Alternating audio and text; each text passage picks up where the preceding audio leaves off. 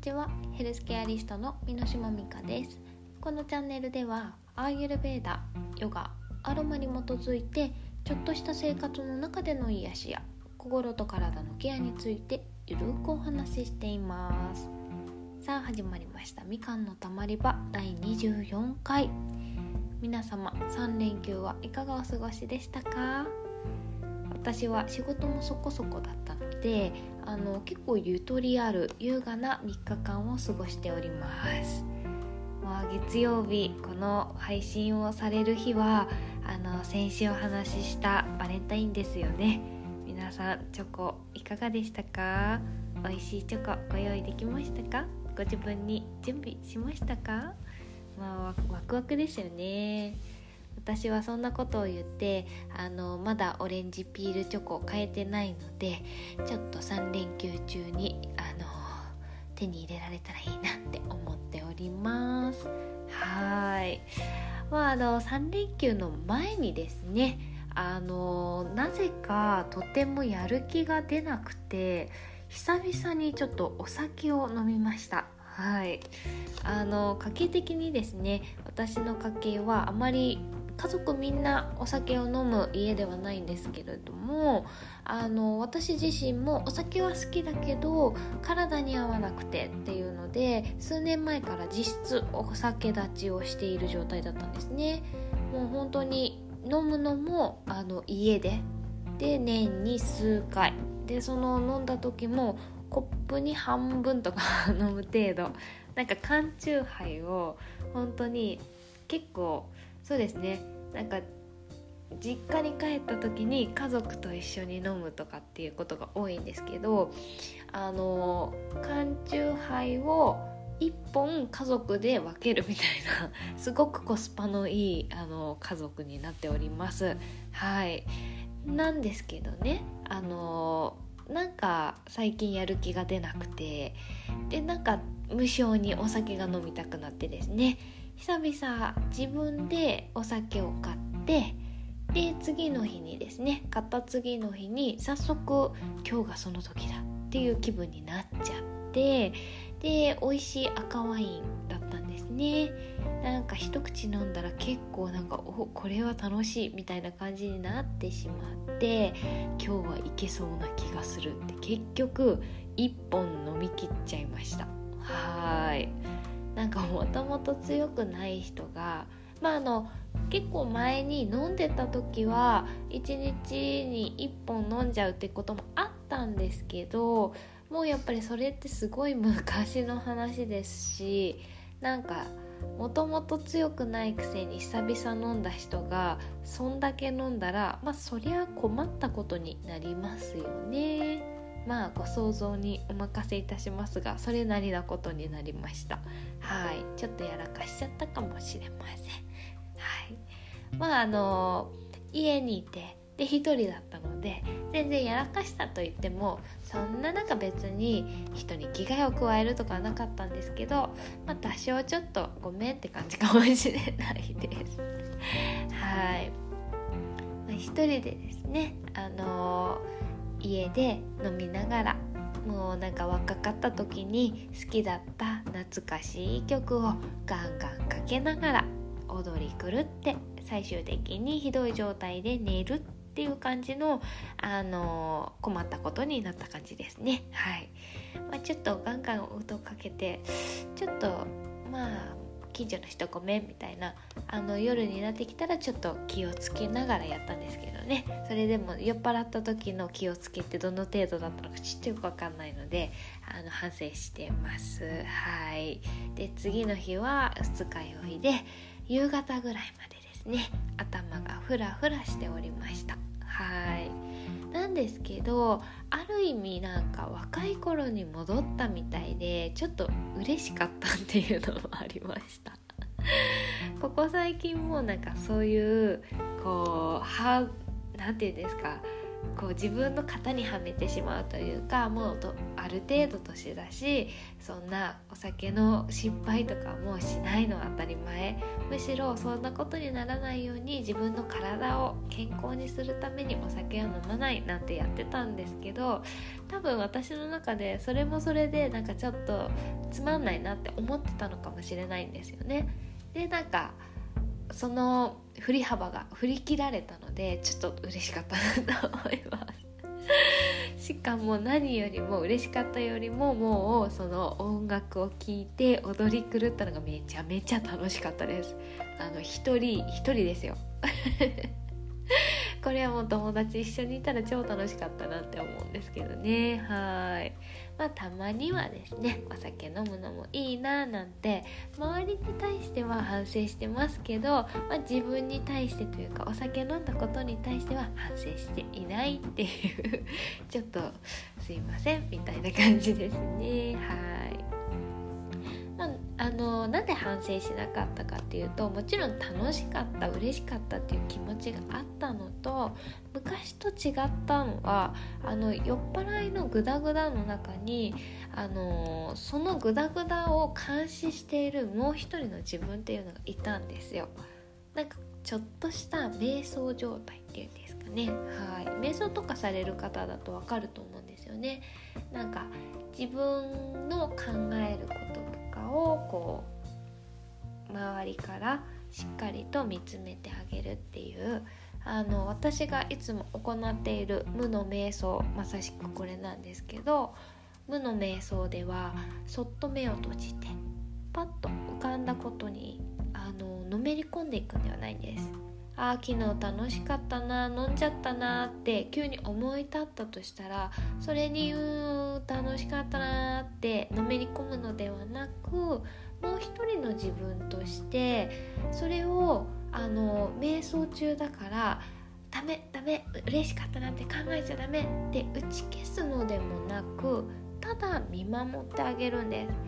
あー楽しかったなっていう自分をもう一人の自分があー自分は本当に楽しかったんだなって思って認めてあげるそれがあの大切な瞑想のコントロールになるんですね。でそれって何で瞑想のコントロールになるかというと自分の気持ちを認めることになるんですよね。なんか認めるというか受け止めるっていうんですかねただただありのままを受け止める楽しかった私がいるんだなっていうのをあの感じてあげることで自然とその気持ちがこう何て言うんですかね消えていくんです。あー楽しかった楽しかったって言ってる自分がいるっていう形でまた無に戻れるそうやって考えが出てきたらまた寄り添ってっていう形で無の瞑想はあの進んでいくんですね。これがとっても自分の心をまたこう何て言うんですかねあの呼び起こすというか知らなかった存在意識とかを認めてあげられるとっても大切な時間としてあの静かな時を過ごすっていう形でいつも練習をしています。もう本当になんか結構おすすめですね。あとは内観っていうので瞑想とかされたい方あの紙とペンを用意してそっとまあその前に座って目を閉じるんですね。で今言ったように楽しかったとかなんか嬉しかったとかあそういえばあれやってないかもとかいろいろ思い浮かぶと思うんですけどその内観の場合はそれが出てきたことを全部書き留めるんです。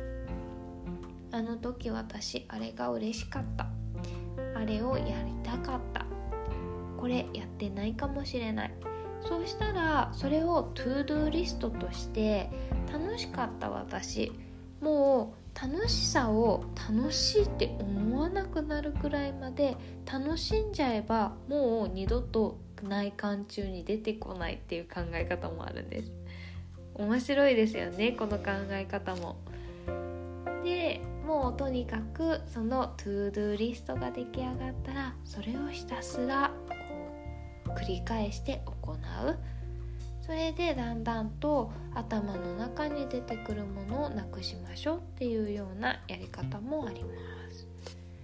ご自分の中でちょっと整理したい時とかは内観をして紙とペンを用意して出てきた言葉を全部書いてあげるっていうのもいいと思います。でもう一つの最初に今や私がよくやっているって言った無の瞑想の方は結構なんですかね自分を見つめ直したい時とかあの振り返りたい時とかんな時にやってあげると結構心がポッと温かくなるようなあのそんな気持ちになれるのでおすすめです。はい。もうなんかそうですね。あでなんで瞑想って言ったかってあの酔っ払った時がすごく瞑想の状態だったなって思ったのでこの話したんです。話戻しますね。でそのめちゃめちゃ楽しくなって一人でもうなんか音楽聴きながら踊りながら頭に浮かんだ言葉を全部発してたんです私。でその言葉をもう一人のあの監視している自分が冷静に受け止めてたんですね。だからなんかもうめちゃめちゃはちゃめちゃやってる自分がいてそれを見守って「はいはい」って言ってる自分もいてそれを見ているのがすごい楽しくてその監視されてる自分が全部受け止める状態にあったので酔っ払ってる自分も甘えて好きなことをこう何でもできるような状態だったんですね。なのですごく多分楽しかったんですよ。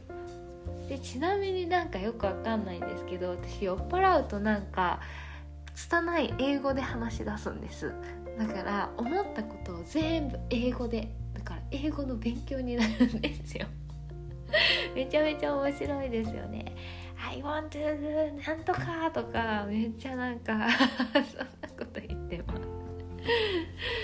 なんかあのシラフの時よりも普通に滑らかに英語出てくんですよね。そこがめちゃめちゃいつも面白いなと思って。これはなんとなく昔から知ってたんですけどね。はい。もしかしたら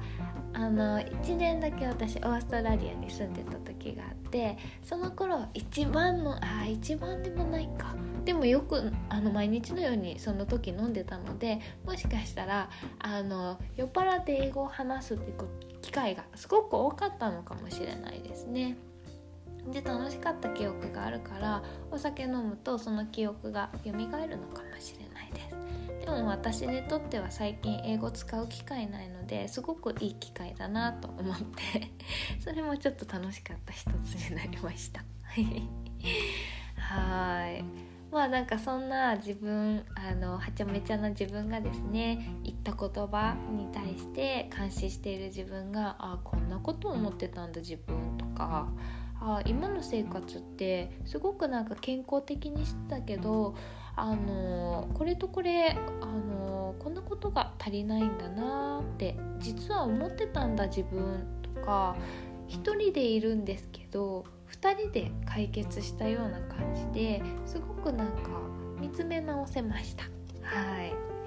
まあなんかよくお酒飲むと普段言えないことが言えるっていう方いると思うんですよね。よくそういう方いるじゃないですか。聞くんですけどなんかそういうことなのかなってすごく納得しました。はい。普段から私あのーそうですね。昔から飲んでもみんなと一緒にずっと飲み続けるってことできなかったので途中からちょっとなんかソフトドリンクに変えたりとかしててあのそうするとやっぱり先輩とかになんかシラフでそうやって飲む場についてきて「お前ムカつく」とか言われてたんですけど。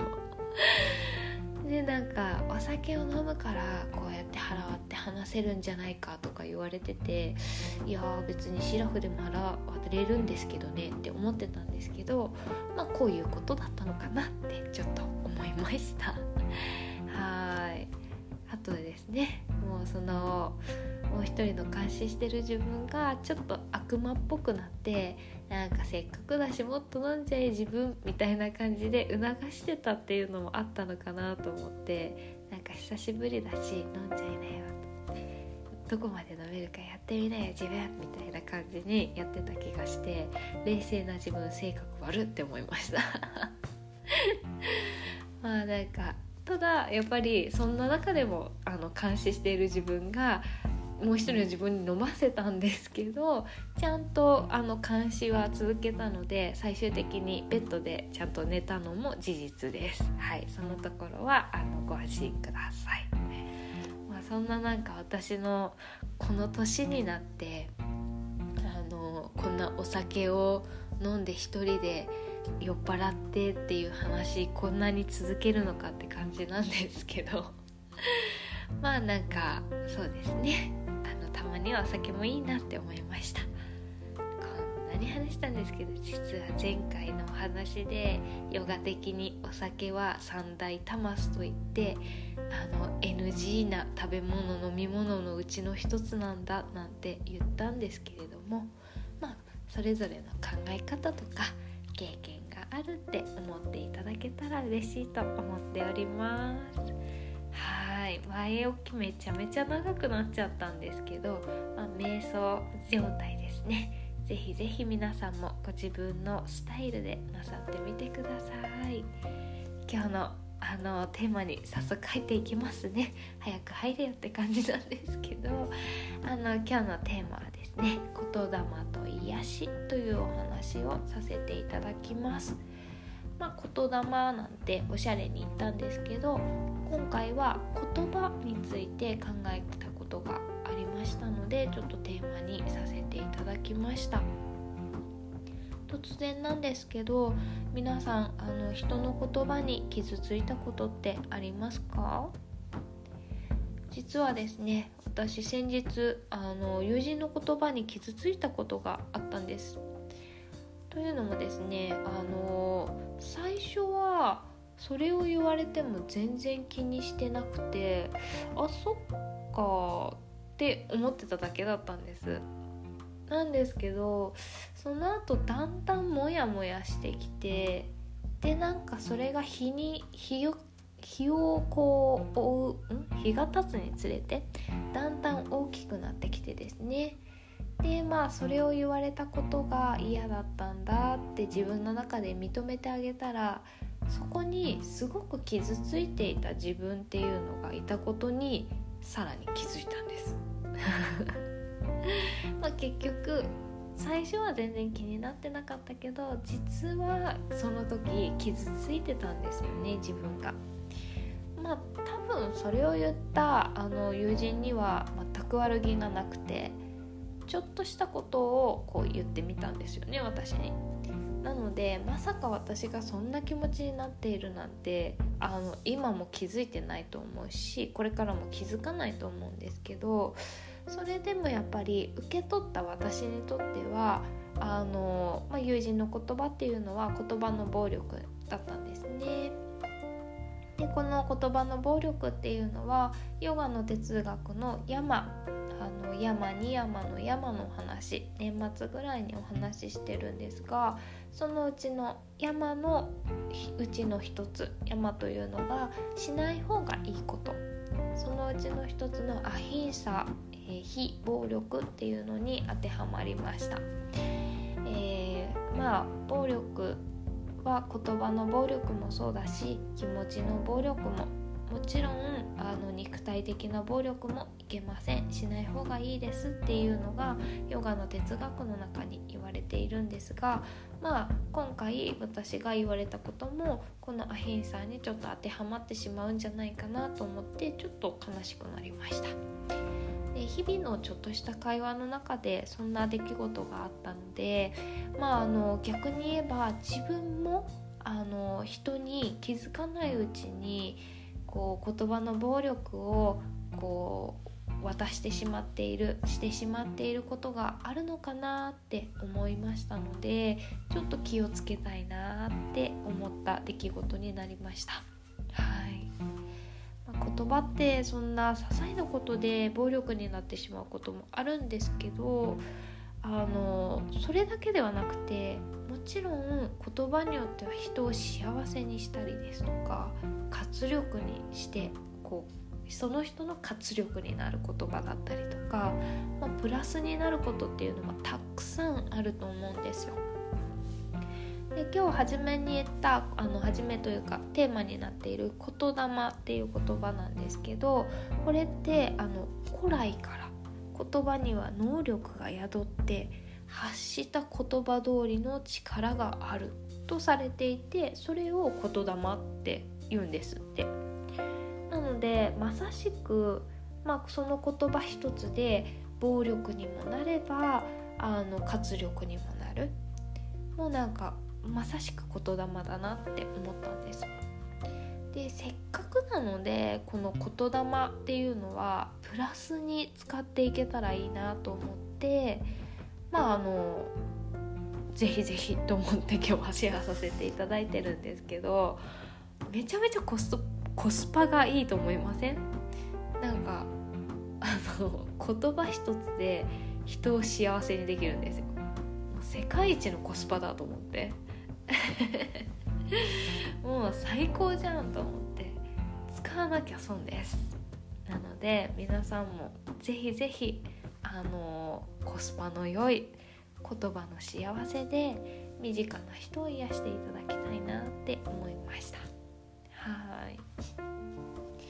であのマザー・テレサってご存知かと思うんですけれども、まあ、マザーの言葉にこんな言あの格言があるんですね。えー、思考に気をつけなさい。それはいつか言葉になるから。言葉に気をつけなさい。それはいつか行動になるから。行動に気をつけなさい。それはいつか習慣になるから。習慣に気をつけなさい。それはいつか性格になるから。たくさんの方が聞いたことのある格言だと思うんですけれども私もこれを初めて聞いた時にあの考えること次第で、まあ、一番最初思考じゃないですか。なのでその思考考えること次第で後には性格が変わってしまうのかと思ってすごく衝撃を受けたっていう覚えがあります。まあ、確かにやっぱりふとした瞬間にその人の本性って出るじゃないですか。なんか驚いた時とかなんかわーって言うのかとなんかすごいわーってなんか可愛く言うのかなとなんでかなやろうとかっていう人とかお本性出たみたいな。それこそなんか普段の思考実はなんかその人「うふ」とかって言ってるけど心の中ですごい「なんだよこいつ」とかって普段から思ってんだなと思ってやっぱりその普段の思考から始まってるものなんだなって思いました。そのためにもまずは日頃の発する言葉を選んでいきたいですよね。言葉ってまああの言う前に考えるってことはあんまりないかもしれないですけどやっぱりこう言う前に心の中でこう思ったことが言葉に出ると思うので、まあ、一店舗ちょっと考えてじゃないですけど少し思考を改めるようにしていくっていう努力をしていく中で考えた時にやっぱり何でもポンポン言ってしまうのではなくてまず頭の中で思ったことをこれはあの相手にとってコスパのいい幸せな言葉なのかどうかっていうのをちょっと考えて発するか否かでだんだんとその思考自体も変わっていけるそうするとあの裏表なく性格もいい人になれるんじゃないかなって思いました。はいまあ、そんな私自身結構腹黒いって言われることが多いので、まあ、それってすごい思考が黒いってことじゃないですか。う、私がさっき言ったあのふふって言ってるけど心の中でこんちきしようって思ってるタイプなんだなってちょっとあの反省今度は本当に反省しましてあの私はまだまだ修行が必要だなと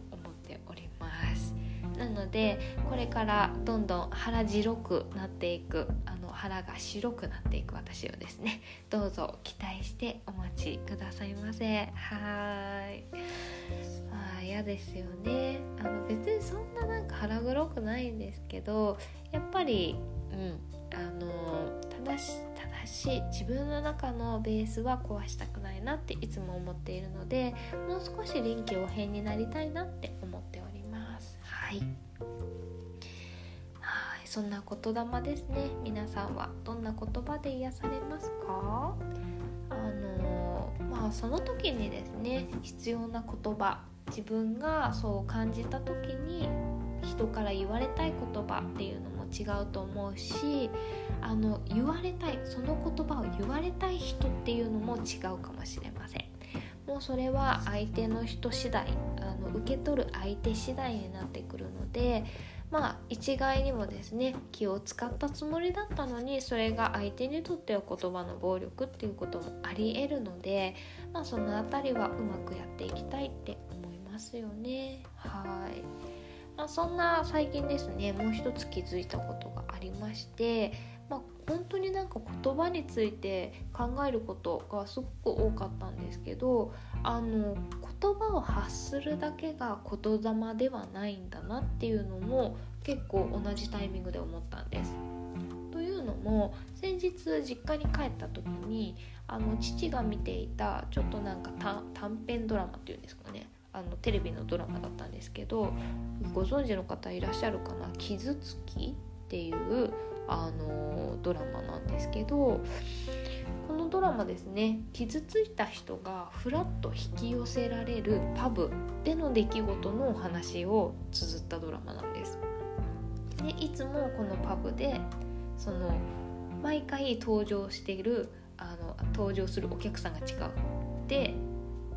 でなんかなんて言うんですか？何かしらその人たちは